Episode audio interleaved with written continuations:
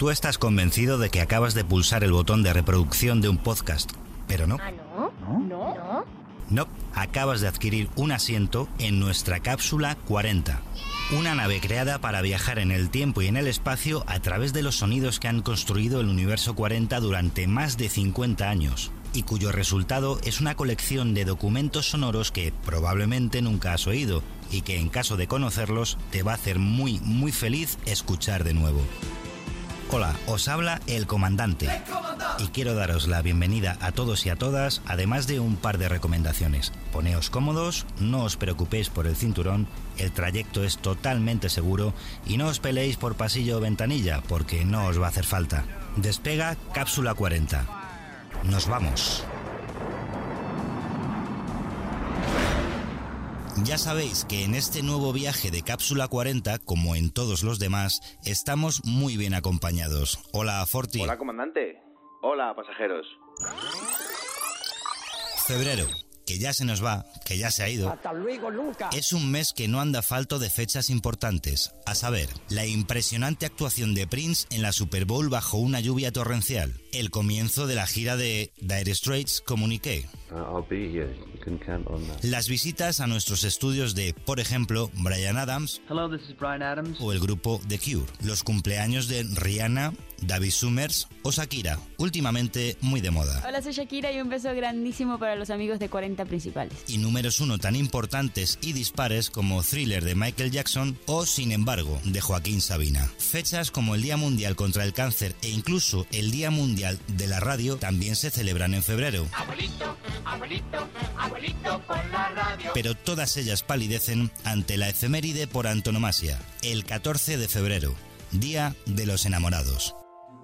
Desde el continente americano nos llegaron en la década de los 90 varias canciones que pertenecen a esa selección que todos hemos hecho a la hora de grabar una cinta para el coche y que etiquetamos como lentas. Baladas de todo tipo y pelaje que son la banda sonora de los momentos más especiales que viven los enamorados. La primera cita, el primer baile, el primer viaje, instantes que perdurarán en el tiempo para siempre, tal y como dice Ismael Serrano en su tema La extraña pareja.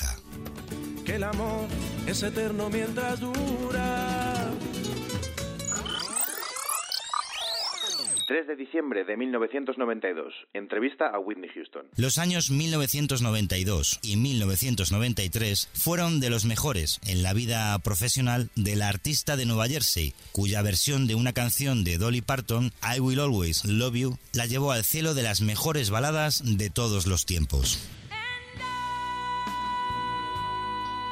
Además, terminó siendo el tema principal de la banda sonora del Guardaespaldas, película y exitazo en taquilla que protagonizó junto a Kevin Costner. I will always love you. Recuerdo cuando estaba buscando la canción para la película y cuando la encontramos, Kevin y el resto del equipo me dijeron que esa era la canción. Y aún así quise volver un par de veces a la grabación para hacerla más suave. La imposible historia de amor entre la cantante de éxito Rachel Marron, interpretada por Whitney, y su guardaespaldas, Kevin Costner, merecía una canción que reflejara toda la intensidad de los amores imposibles. Hasta que no la interpretamos en una grabación en vivo, como si no hubiera otra oportunidad, buscaba toda la emoción de lo que se siente y se dice en ese mismo instante, tal y como la grabamos en directo una de las veces que la interpreté pensando en la película. Whitney Houston había tenido antes del guardaespaldas la oportunidad de participar en varias películas, pero no fueron proyectos capaces de empujarla a dar el salto a la gran pantalla. Desde hace tiempo han llegado varios proyectos, pero he tardado en decidirme. Estuve a punto de participar en varias películas, pero finalmente lo descarté. Lo que realmente me interesa era un proyecto en el que pudiera demostrar que podía ser actriz, además de cantante. El guion de guardaespaldas me llegó en el momento en el que me planteaba si merecía la pena intentar el salto al cine.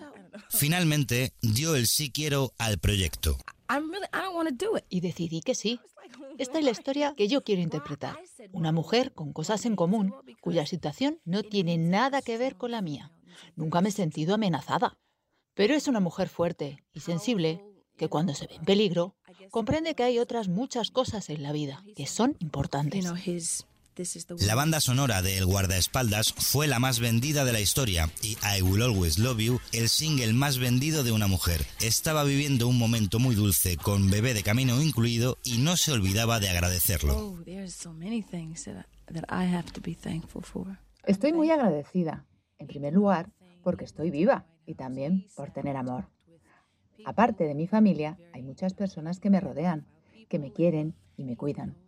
Doy las gracias a mi marido y al bebé que vendrá pronto. Todo lo que he recibido en mi vida, las personas, los lugares que he visitado, ha ayudado a que mi experiencia vital sea tan especial y me sienta tan feliz. La agradable experiencia junto a su amigo Kevin Costner la había animado a tener más ganas de interpretar y además nos sorprendía con el perfil que andaba buscando.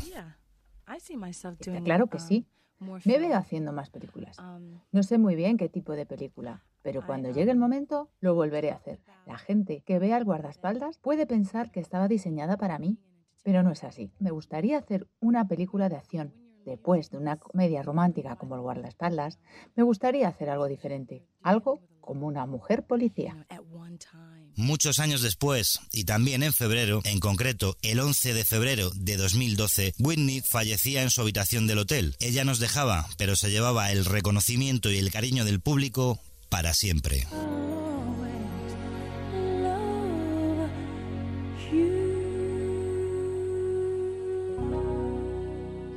8 de septiembre de 1994. Hola, soy John Bon Jovi. Dos años después del fenómeno El guardaespaldas y I Will Always Love You, otro Always, concretamente el de Bon Jovi, se postulaba como candidata a canción preferida de cualquier pareja.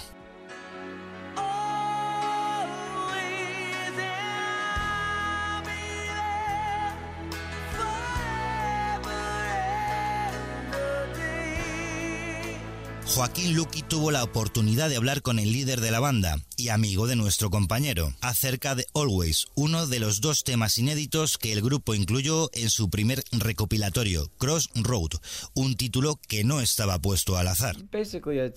Bueno, básicamente porque nos sentimos en un momento de transición de la banda. Estamos, ya sabes, tomando una dirección diferente a lo que hemos llevado hasta el momento, desde el primer disco hasta Kid the Fate, el anterior a Crossroad Always se convirtió en el single más vendido de Bon Jovi, número uno en multitud de países y forma parte de las baladas rock más importantes de la historia, pero estuvo a punto de quedarse fuera de la lista. Sabes, es una canción interesante. Recuerdo cuando estuvimos en España, en el hotel junto a los productores, hablando de incluirla en el nuevo álbum. Yo no estaba de acuerdo, y es que es una gran canción, pero fue escrita especialmente para una película que, bueno, no funcionó como pensábamos y esa es la razón por la que Always estuvo guardada en el cajón. Finalmente decidimos regrabarla en el estudio junto a la banda e incluirla como single del nuevo álbum. Para Joaquín, nuestro Lucky, Bon Jovi era la mejor banda de rock del momento y le preguntaba a John si prefería las baladas al rock duro.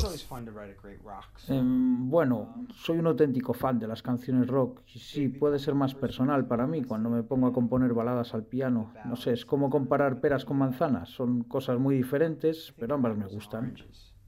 John Bon Jovi, felizmente casado desde 1989, se confesaba un romántico. Que pese a las dudas iniciales para con Always, nos reconocía el orgullo que sentía por haber sido capaz de escribirla y lo contento que estaba de haberla sacado a la luz. Creo que es una gran canción. Cuando escribí Bed of Roses pensé, wow, no sé si voy a poder volver a escribir una canción así, como Always quiero decir y luego ver la reacción de la gente y creo que adoro esta canción. Algo de lo que nos alegramos enormemente. Hasta la próxima, John. Y como dijo Joaquín al despedirse... Great to see you, my friend.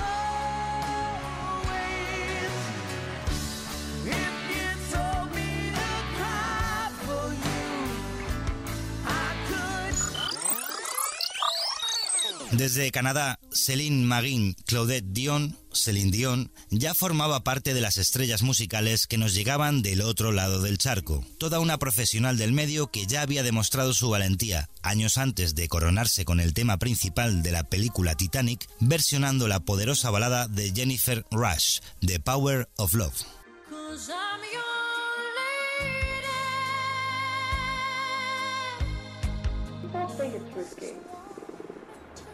La gente piensa que es eh, un riesgo. Yo no. Porque, porque soy un artista que le encanta cantar. Me puedo gustar o no gustar.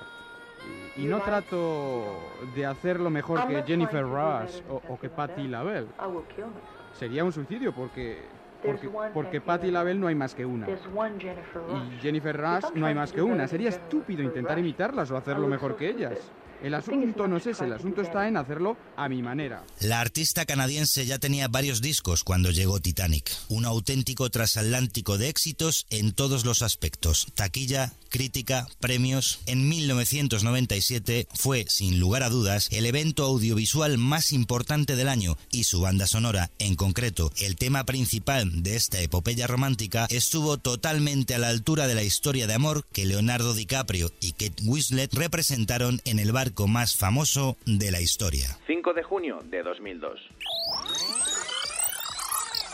Visiblemente emocionada por volver a nuestros estudios, Nice Muy to be here. Está encantada, ¿no? Está muy aquí. contenta de estar aquí. Sí, antes recordaba su última visita que está- dice que estaba aterrorizada cantando en directo en este estudio, pero que le traía buenos recuerdos. habían pasado más de cinco años de la primera visita de Celine Dion, pero la recordaba perfectamente. And I remember the specific studio. Sí, dice que siempre que viene es una visita relámpago, pero que siempre se llevan muy buenos recuerdos, que, que la gente es maravillosa, el paisaje, la ciudad es hermosísima, todo, pero recuerda específicamente, nos vuelve a decir este estudio, dice, había menos eh, sillas que hoy, pero dice que, quizá la gente no, no se podía creer que ella lo podía hacer en directo y, y tuvo que hacerlo, que estaba un poquito nerviosa, pero, pero que lo recuerda con mucho cariño.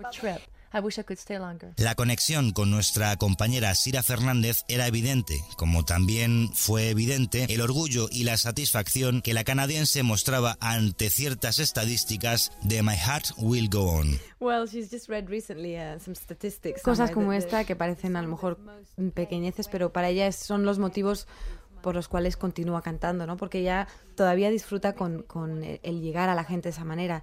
Si alguien le dice, pues hemos puesto, hemos cantado tu canción en nuestra boda, pues dice, pues gracias por invitarme y, y se siente muy halagada por, por formar parte de, de- de la vida de alguien en un momento tan especial. La historia de amor entre Jack Dawson y Rose DeWitt Bukater, personajes principales de la película, fulminaron la distancia existente entre los camarotes de tercera y los lujosos camarotes de primera clase del conocido Barco de los Sueños.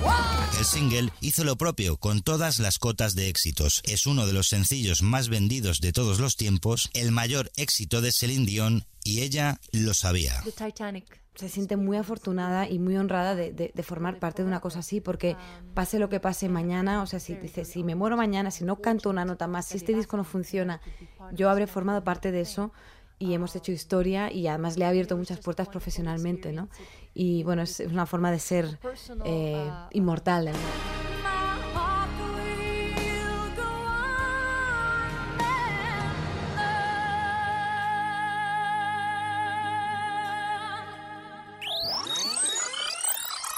Pasajeros, pasajeras, Cápsula 40 pone rumbo a la madre patria. ¡Viva Honduras! Mm, viva, viva, pero vamos, que no, que nos volvemos para España.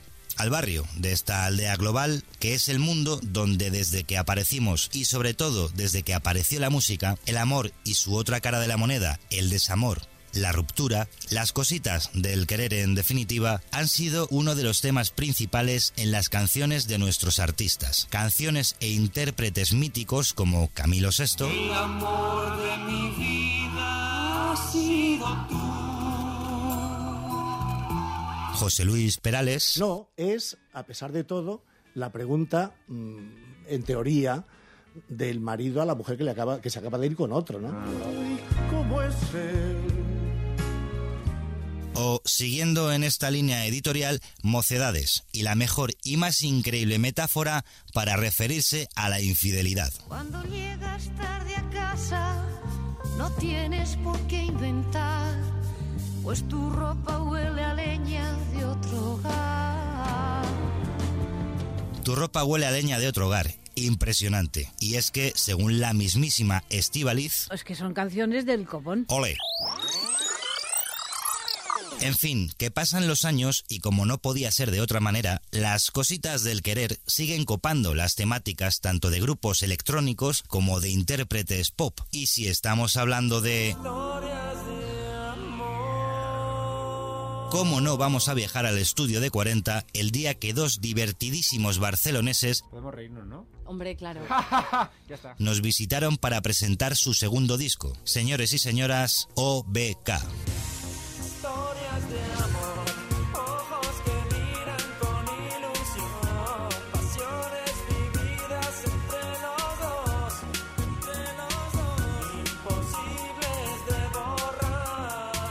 Jordi Sánchez y Miguel Ángel Arjona, OBK, aparecieron en escena en 1991 con Llámalo Sueño, un disco de pop electrónico y melancólicas letras que les colocó en lo más alto de las listas de éxitos y que les hizo sonar por todos los rincones del país, con un estilo muy particular. Noches. Entre temas míticos como Dulce Sueño, Nunca Jamás o De qué me sirve llorar, se coló su balada con mayúscula. Una canción triste sobre lo amargo de las relaciones que terminan. La princesa de mis sueños, para la gente, ¿sabes? Nosotros siempre hemos creído que tenemos una gran eh, canción en cada disco, que es a piano y voz, o que es un- una balada muy buena. Pero la princesa siempre se ha quedado como la bandera de todas esas baladas. ¿Cómo es posible tanto dolor? Ahora sé lo que es.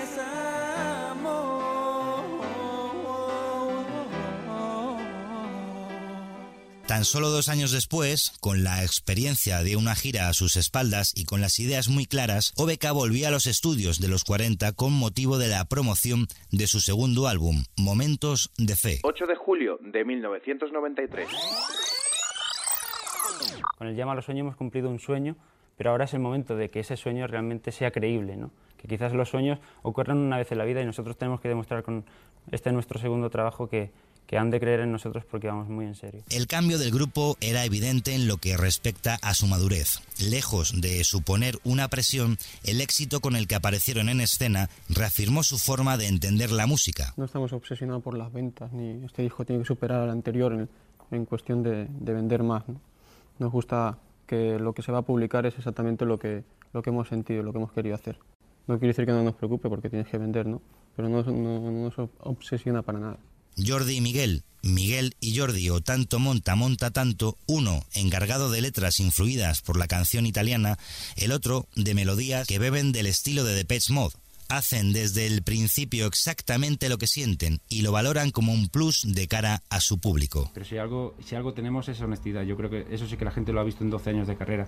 Som- intentamos tener siempre una dignidad de grupo y, y que si las cosas funcionan, funcionan porque se ha hecho con, con cariño y se ha hecho bien. Con la experiencia de la primera gira en sus mochilas, OBK estaban deseosos de empezar con los conciertos, asegurando que el tiempo que habían tenido esta vez para preparar el espectáculo iba a dar un salto de calidad a sus directos. Pues nada, que la gira, la gira de este año no tiene nada que ver con la del pasado.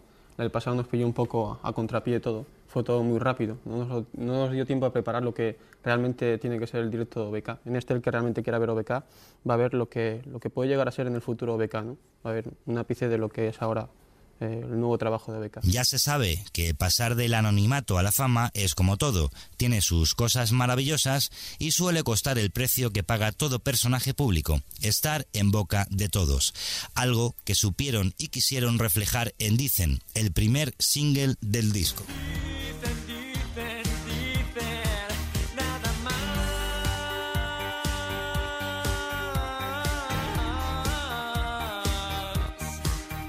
El primer single será Dicen, porque resume un poco en englobar lo que es OBK. Y luego el título, porque realmente es eso, ¿no? hemos pasado un año y medio en que hemos aprendido muchas cosas y entre las muchas que hemos aprendido es que todo el mundo habla de ti, ¿no? Habla, comenta y comenta lo que quiere y lo que le da gana en el fondo, ¿no? No se ha molestado a averiguar un poquito más qué hay detrás de OBK. Dicen, dicen, dicen, no han parado de decir, de hablar, de comentar, de criticar, cosas buenas y cosas malas, ¿no?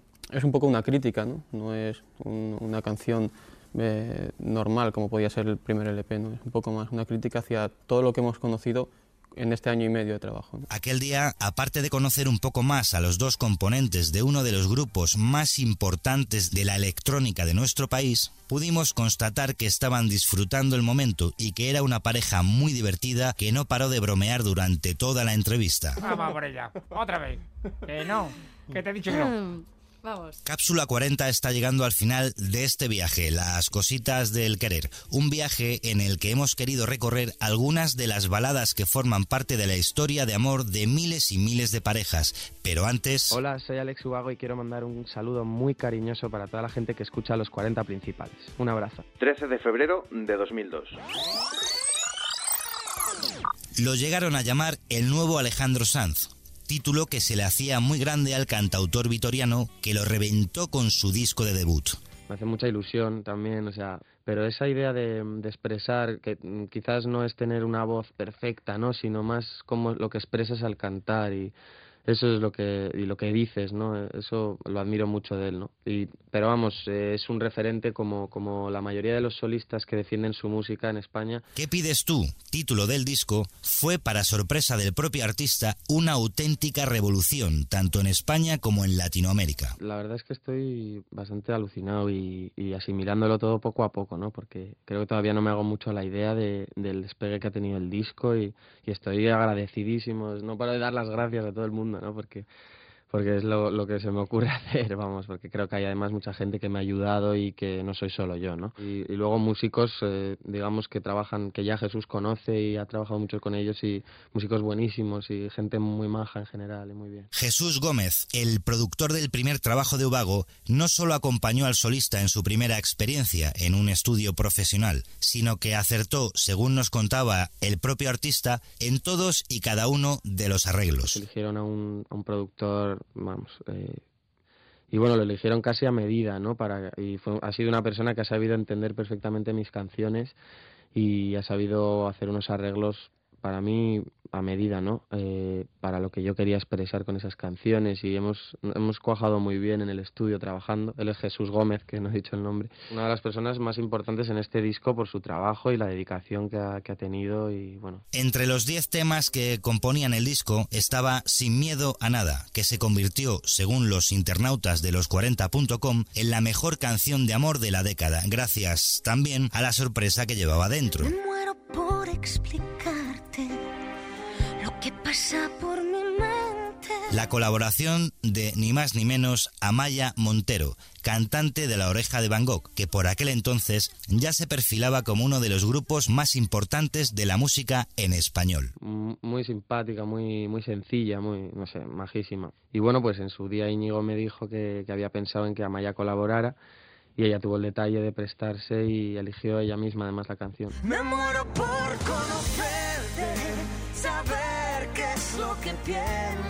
Alex compartió con nosotros su felicidad y no quiso despedirse sin confesarnos una costumbre muy personal en referencia a uno de los detalles del libreto del disco. Yo tengo una curiosidad personal. Todas las canciones tienen fecha, excepto dos. Yo siempre cuando escribo una canción pongo el mes y el, y el año en el que la escribo. Las dos canciones que no tienen fecha, que son Sabes y Hay que ver, son las dos únicas que no tienen fecha, pero es una cosa sin más, no es por nada, no lo hemos hecho adrede ni nada. Pasajeros, pasajeras, Cápsula 40 llega al final de nuestro viaje por las cositas del querer. Os agradecemos, como siempre, que nos hayáis acompañado y os guardamos asiento para el siguiente, que como ya os imaginaréis, ya estamos maquinando. Hasta el próximo viaje. El próximo viaje. Hasta el próximo viaje.